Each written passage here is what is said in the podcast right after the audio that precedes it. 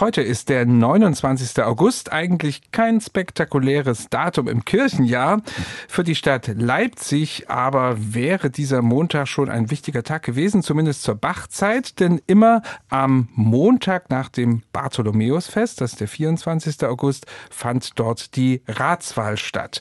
Und bevor die Ratsherren diese Zeremonie abgehalten haben, gab es in der Nikolaikirche in Leipzig einen feierlichen Gottesdienst, für den Bach 1701 31 die Kantate Wir danken dir Gott, wir danken dir komponiert hat.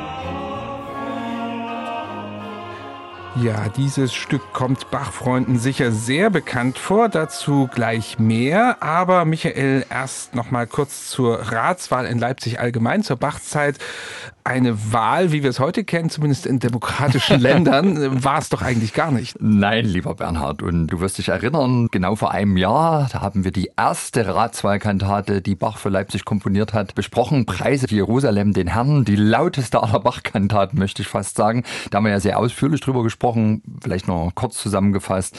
Ratswahl, man müsste eigentlich eher sagen Ratswechsel. Es hat einmal pro Jahr das Stadtregiment, also der regierende Stadtrat, sich ausgewechselt gewechselt. Es gab in Leipzig etwas mehr als 30 Ratsherren. Die bestanden aus drei Unterräten und die haben sich so jährlich wechselnd die Regierung geteilt.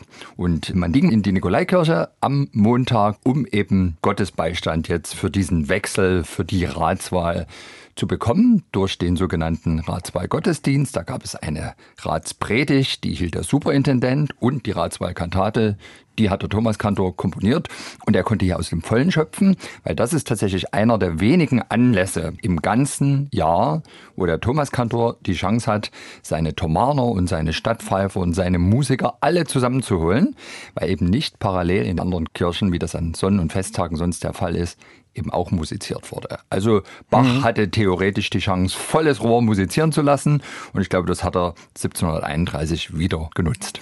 Also ein ganz wichtiger feierlicher Tag auch für das Selbstverständnis der Bürgerstadt Leipzig und das spiegelt sich in der Kantate natürlich wieder. Bevor wir zur Musik kommen, vielleicht erstmal zum Text dieser Kantate. Wir danken dir, Gott, wir danken dir. Den Textdichter, das ist wieder mal ein Mr. X, den kennen wir nicht, aber der hat sich ja einiges ausgedacht an Metaphern und Anspielungen, um gerade eben den anwesenden Ratsherren und Bürgern irgendwie doch Vergnügen zu bereiten, kann man fast sagen, oder? Ja, er hat tief in die Metaphernkiste gegriffen, das kann man wirklich sagen. Und natürlich ist es einerseits Aufgabe in so einer Ratswahlkantate, Dank für Gottes Beistand im vergangenen Jahr zu sagen und zugleich um den Beistand in Zukunft zu bitten, und zwar immer bezogen auf die Stadt Leipzig. Leipzig wird mit Zion, wird mit Jerusalem gleichgesetzt und es wird die Obrigkeit, aber auch die Lebensqualität in Leipzig gepriesen. Das ist ganz schön im ersten Rezitativ. Da heißt es, Gottlob, es geht uns wohl. Gott ist noch unsere Zuversicht, sein Schutz, sein Trost und Licht beschirmt die Stadt und die Paläste. Sein Flügel hält die Mauern feste, er lässt uns allerorten segnen, der Treue, die den Frieden küsst, muss für und für Gerechtigkeit begegnen wo ist ein solches Volk wie wir, dem Gott so nah und gnädig ist? Also wirklich. Das ist fast ein bisschen Tourismusmarketing. Absolut. Ja? Leipzig als the center of the universe. und das Ganze natürlich garniert von dran mit einem Diktum aus einem Dankpsalm, Psalm 75, Psalm 122 kommt auch noch drin vor. Also letztlich sollte wirklich mit diesen Klängen herausgefordert werden, dass es Leipzig weiterhin so gut geht und dass der liebe Gott die Stadt ganz oben auf seiner einer Liste hat. Wir könnten jetzt mal eine Analogie zu einem mir sehr unangenehmen anderen Spruch sagen, Leipzig first. Okay, wir lassen das so stehen und schauen auf die Musik. Da legt Bach wirklich, du hast schon gesagt, er hat alle Möglichkeiten, furios los an diesem Ratswechseltag. Und zwar nicht mit dem Eingangschor, sondern davor steht eine Symphonia. Und die ist wahnwitzig, würde ich mal sagen. Ziehst du damit? Die ist so ungewöhnlich besetzt und auch noch eine Adaption, wo man sich fragt, eigentlich geht das gar nicht. Ein Feuerwerk, Bernhard. Also wirklich der absolute Wahnsinn. Und ich glaube auch tatsächlich die Huldigung von Johann Sebastian Bach gegenüber der Stadt und zwar als persönliche Signatur. Bach ist zwar in Leipzig Thomaskantor, aber der Welt galt er damals als der große Tastenvirtuose. Und deswegen glaube ich tatsächlich, dass in dieser Eingangssymphonia, die eine solistische Orgel und ein Orchester hat, sich der Chef selber an die Orgel gesetzt hat und dort eine echte Jam-Session hingelegt hat. Das ist das eine.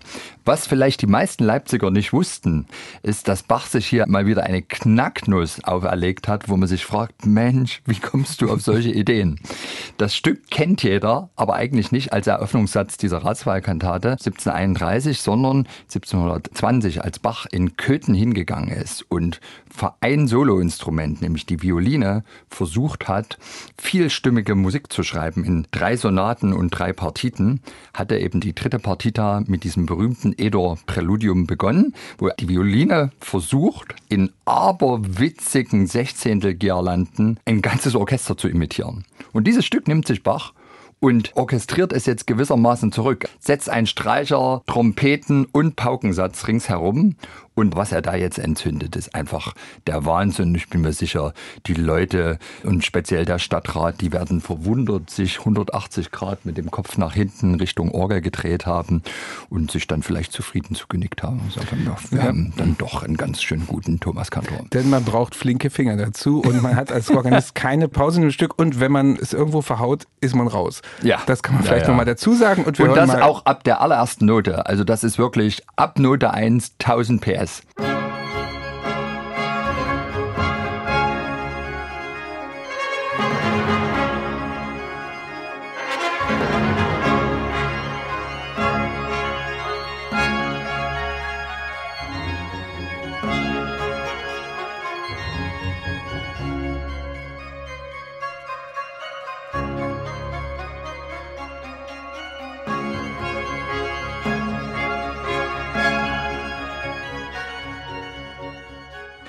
Ja, das ist ein kurzer Eindruck dieser Sinfonia, also wo die Orgel wirklich ein einziger Wirbelwind ist und erst mit dem Schlusston überhaupt zur Ruhe kommt. Danach kommt dieser Eingangschor. Wir haben ganz zum Anfang dieses Podcasts schon mal reingehört.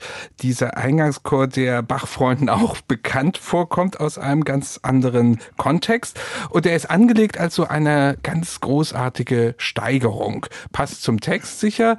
Erzähl mal ein bisschen, wie kommt Bach darauf? Na gut, wir danken dir, Gott, wir danken dir und verkündigen deine Wunder ist aus Psalm 75 ein Dankpsalm. Es ist die große Danksagung in getragenen Notenwerten vorgetragen nach diesem fulminanten virtuosen instrumentalen Beginn.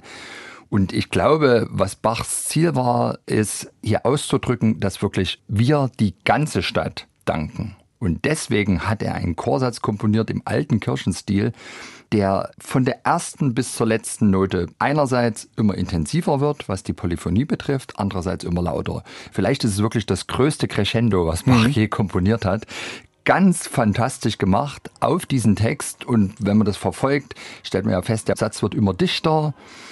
Irgendwann wird die Intensität schlagartig gesteigert, als zu diesem ganzen Streicher- und Chorsatz plötzlich die Trompeten dazukommen. Und mit der allerletzten Note ist wirklich der lauteste Punkt erreicht. Es ist wie so ein Anstieg auf einem Gipfelgrad. Es scheint so zu sein, dass Bach tatsächlich die Noten mal wieder nicht ursprünglich auf diesen Text ersonnen hat, weil manchmal die Textunterlegung doch etwas holprig ist. Aber wir haben einen wunderbaren Beleg dafür, dass Bach diese Noten, die er hier komponiert hat, für universal geeignet hielt, weil er eben nicht nur in der Ratswahlkantate einen vielleicht schon zweiten Text darunter gelegt hat, sondern zwei Jahre später, als er diese berühmte Kyrie Gloria Messe dem Chorfürsten in Dresden gewidmet hat, nutzt er die Noten auch wieder, um für den Grazas-Teil im Gloria eine überzeugende musikalische Deutung zu bieten und dann nochmal ganz am Ende seines Lebens, als er diese Kyrie Gloria Messe zur großen Hamollmesse erweitert hat, sind es genau diese Noten, die das Stück beenden mit dem Dona Nobis Pacem. Also das muss etwas gewesen sein, wo Bach klar war, das kann ich immer nutzen, wenn es darum geht, einen prächtigen, überzeugenden, regelrecht umwerfenden klanglichen Effekt zu erzeugen und gewaltig Danke zu sagen.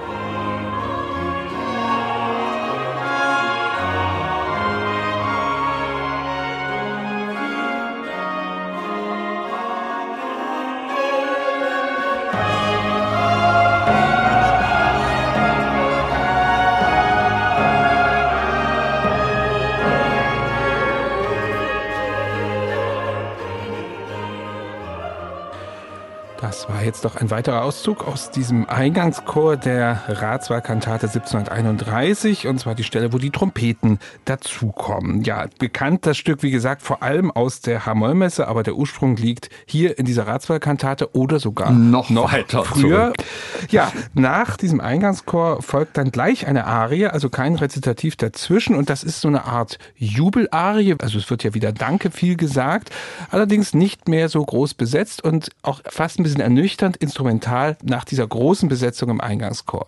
Ja, aber auch das hat eine gewisse Tradition, Bernhard. Du entsinnst dich bei Preise Jerusalem den Herrn. Da war auch eine gewaltige französische Ouvertüre zu Beginn, aber die Mittelsätze, die wurden dann sehr intim, klein besetzt, weil es hier jetzt darum ging, dass einerseits das Individuum nochmal Danke sagt und zugleich eben auch gefleht wird, den künftigen Beistand zu bekommen. Und das sind doch eher klanglich intime Angelegenheiten. Die erste Arie, das ist das Bravourstück. Halleluja, Stärk und Macht sei des allerhöchsten Namen. Zion ist noch seine Stadt. Zion ist natürlich Leipzig, da er seine Wohnung hat, der noch bei unserem Samen an der Väter Bund gedacht. Also auch wieder ganz hohes Regal, sprachlich. Der liebe Gott wusste, seit er die Welt geschaffen hat, dass Leipzig deren Mittelpunkt sein wird.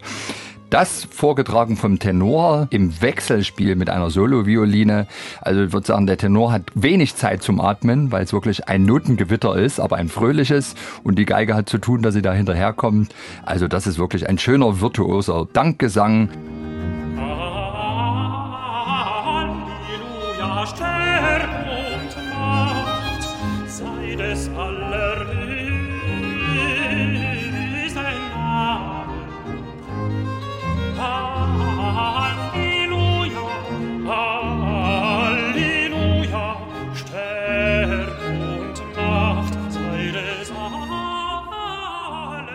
Das ist also diese Tenorarie, eine Jubelarie im Trio-Satz. Und dann kommt noch eine zweite Arie, die ist für mich so ein bisschen der emotionale Höhepunkt. Also da wird es ganz ruhig. Gedenk an uns mit deiner Liebe. Also da geht er ganz zurück.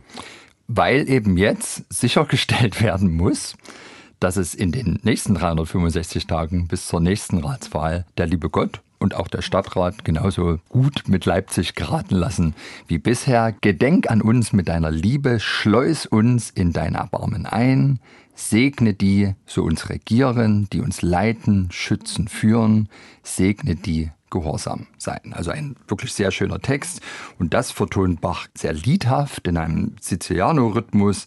Ich sehe es genauso wie du. Es ist der innige Höhepunkt der Kantate, das intime Zentrum und natürlich, warum? Weil man den Beistand Gottes hier erbittet.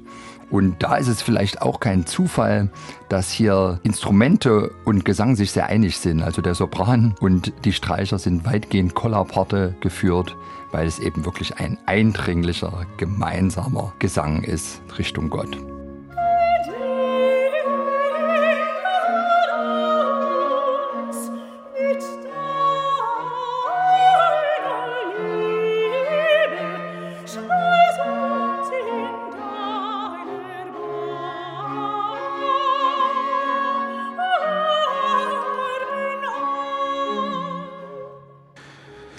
So schön singt hier der Sopran in dieser Ratswahlkantate von 1731. Ja, und dann gibt's eine Überraschung am Schluss der Kantate. Ja, ja. Da hat sich Bach wirklich wieder was ausgedacht, wo auch alle, glaube ich, da unten im Kirchenschiff überrascht nach oben geschaut haben.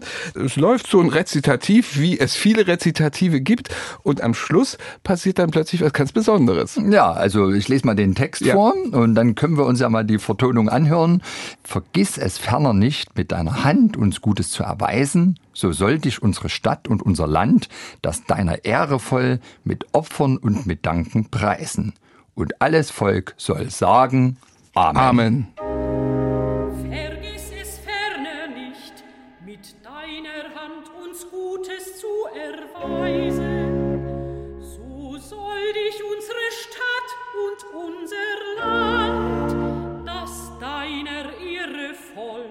Mit Opfern und mit Danken preisen. Und alles Volk soll sagen, Und tatsächlich alles Volk, also sprich der gesamte Chor und das Orchester haben dieses Amen gesungen. Und wer weiß, vielleicht waren ja sogar einige in der Gemeinde vorbereitet und haben eingestimmt.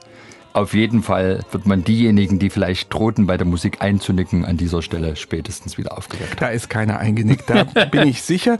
Und der Hoffen Witz wir's. ist ja, dass dieses Amen nicht der Schlusspunkt ist, sondern es noch ein bisschen weitergeht mit einer Reprise praktisch dieser Tenorarie, die wir schon hatten. Ja, aber das jetzt ist ganz verrückt. Die geht jetzt plötzlich nochmal los Ja. in einer gerafften Variante, komischerweise aber nicht mehr vom Tenor gesungen, sondern vom Alt. also aufgestiegen. aufgestiegen. Aber, was ja auch noch erstaunlich ist, der Alt wird jetzt nicht, wie zunächst der Tenor von der Solovioline begleitet, sondern diesen Part übernimmt jetzt die Orgel. Also das Soloinstrument, was das Stück eröffnet hat. Also der Bach. Der Bach, ja, du hast recht. Also dadurch schließen sich im Grunde genommen zwei Kreise. Mhm. Und damit das Ganze jetzt noch stattlich mit Pomp endet, klar hinten dran der Choral sei Lob und Preis mit Ehren. Also ich glaube hier rundum ein Lobpreis, wie er besser nicht hätte ausfallen können. So, das steht jetzt fest. Das haben wir, glaube ich, hier ganz klar gemacht. Aber, Michael, jetzt muss ich am Schluss doch noch mal eine andere Frage stellen. Wir haben das Jahr 1731 und nicht 1723. Bach war nicht der Anfänger, der völlig hoch motiviert war bis in die Fingerspitzen, Ja. Sondern er war der, der einiges schon erlebt hatte und zwar in den letzten Jahren Ja, davor ja. Ärger hatte. Und hört man das? Ich finde, man hört es nicht. Nee, man hört es wirklich nicht. Und du sprichst da was an, was mich als einer, der sich immer mal als Bach-Biograf versucht, sehr beschäftigt. Also wir wissen wirklich, dass in den Jahren 1729 und 1730 der Bach mit seiner Obrigkeit komplett überkreuz war mit dem Stadtrat. Der Stadtrat hatte 1729 angefangen, ihm, dem Thomaskantor, das althergebrachte Privileg zu nehmen, seine künftigen Sänger im Thomanerchor, die jungen Knaben, selbst auszuwählen. Weil der Stadtrat einfach dafür sorgen wollte, dass mehr Leipziger in diesen Chor kommen. Das war nämlich weitestgehend, also zu über 90 Prozent Auswärtige. Und Leipzig hatte damals tatsächlich auch ein Armutsproblem. Es war alles nicht so himmlisch, wie es hier am Kantatenlibretto beschrieben ist. Und natürlich kann man auch dieses Anliegen der Ratsherren verstehen. Die sahen da irgendwie eine Fürsorgepflicht letztlich für die eigene Bevölkerung. Aber Bach hat das überhaupt nicht gepasst, auch völlig nachvollziehbar. Und er muss wirklich in den Jahren 1729, 30 deutliche Zeichen seines Unmutes ausgesendet haben. Es gab da mal Anfang August 1730 eine Ratssitzung, wo der Kantor regelrecht Tagesordnungspunkt war. Da hieß es aus dem Mund des Herrn Bürgermeisters, der Herr Kantor tut nicht allein nichts, sondern erklärt nicht einmal, warum er nichts tut. Er sei inkorrigibel und die hatten schon überlegt, ob sie ihm die Besoldung verkümmern wollen. So Das heißt klingt es ja irgendwie nach Ratsgrund. Dienst nach Vorschrift. Michael, ich höre das hier nicht raus. Ja, und jetzt kommt das Aber. Und so erkläre ich es mir jetzt als der Biograf, der versucht, die wenigen Puzzleteilchen, die wir haben, so zusammenzusetzen, dass ein stimmiges Bild herauskommt. Bach will tatsächlich auch im Sommer, Herbst 1730 Leipzig verlassen. Da gibt's diesen berühmten Brief an den Jugendfreund Erdmann in Danzig, wo er dort vorsichtig nachfragt, gibt's da vielleicht eine offene Stelle? Aber es kam im Oktober 1730 eine neue Person an die Thomasschule. Es wurde ein neuer Schulrektor angestellt und das war der Johann Matthias Gesner, ein glänzender Diplomat, der es wirklich verstanden hat, die Ratsherren um den Finger zu wickeln. Und der soll ein enger Freund Bachs geworden sein, muss große Anteilnahme an dessen Bedürfnissen gehabt haben, soll sogar, so schreibt es ein Leipziger Schulchronist, regelmäßig in die Singestunde des Kantors gekommen sein. Und dann schreibt er dazu, wo nicht leicht ein Rektor sonst hinkam. Also das haben die Rektoren immer gerne ignoriert, weil die wahrscheinlich gesagt haben, hier, ich bin zuständig für Latein, ich bin der höchstrangige Lehrer in der Schule, ich bin der Boss. Was interessiert mich Musik. dieses Gesinge? Aber nein, Gessner ist da wirklich hingegangen. Und ich glaube, dass der Gessner derjenige gewesen ist, der den Bach wieder ermutigt hat, zur Feder kirchenmusikalisch zu greifen. Ich meine, im Jahr 1731 entsteht dann auch die Markuspassion. Also Bach fängt wieder an zu komponieren. Und daher wundert es mich nicht, dass dieses Stück wirklich so virtuos, funkelnd ausfällt. und offensichtlich auch das Publikum gejubelt hat. Das ist ganz interessant. Wir haben ja kaum Bemerkungen von Zeitgenossen, die irgendwie Reflexionen auf Bachs Kantatenaufführungen uns liefern. Aber es gibt tatsächlich bei dieser Kantate ein Dokument, was uns mal ein bisschen einen Einblick liefert, wie das Publikum das Stück aufgenommen hat. Bach hat die Kantate nämlich für so gelungen gehalten, dass er sie nicht nur 1731 aufgeführt hat, sondern 1739 ist sie wieder erklungen und dann nochmal sogar 1749. Und für das Jahr 1739 schreibt ein Leipziger Chronist, die Ratswahl sei eben mit einer so künstlich als angenehm Musik vonstatten gegangen. Und das ist eigentlich eine schöne Beschreibung, finde ich, für diese Kantate. Sie ist wirklich hochkünstlich, aber sie lässt sich auch verdammt gut anhören. Und gerade wenn ich mir jetzt diesen wahnsinnig tollen Eingangschor mit dieser Riesensteigerung, wir danken dir Gott, wir danken dir anhöre, wenn ich mir zugleich diese eindringliche Sopranarie anhöre, kann ich nur sagen, also dieses Stück hat für mich das Prädikat hymnisch. Eine Hymne auf Leipzig, voll ins Schwarze getroffen. Und das Schöne ist, wir haben auch eine Leipziger Aufnahme hier vorliegen, die wir uns jetzt anhören. Wir danken dir, Gott, wir danken dir. Wachwerkeverzeichnis 29 gibt's mit den Solisten Julia Sophie Wagner Sopran, Susanne Krumbiegel Alt, Tobias Hunger Tenor, mit dem Thomaner Chor Leipzig und dem Sächsischen Barockorchester und mit Gotthold Schwarz, der Bass singt und die Leitung hat.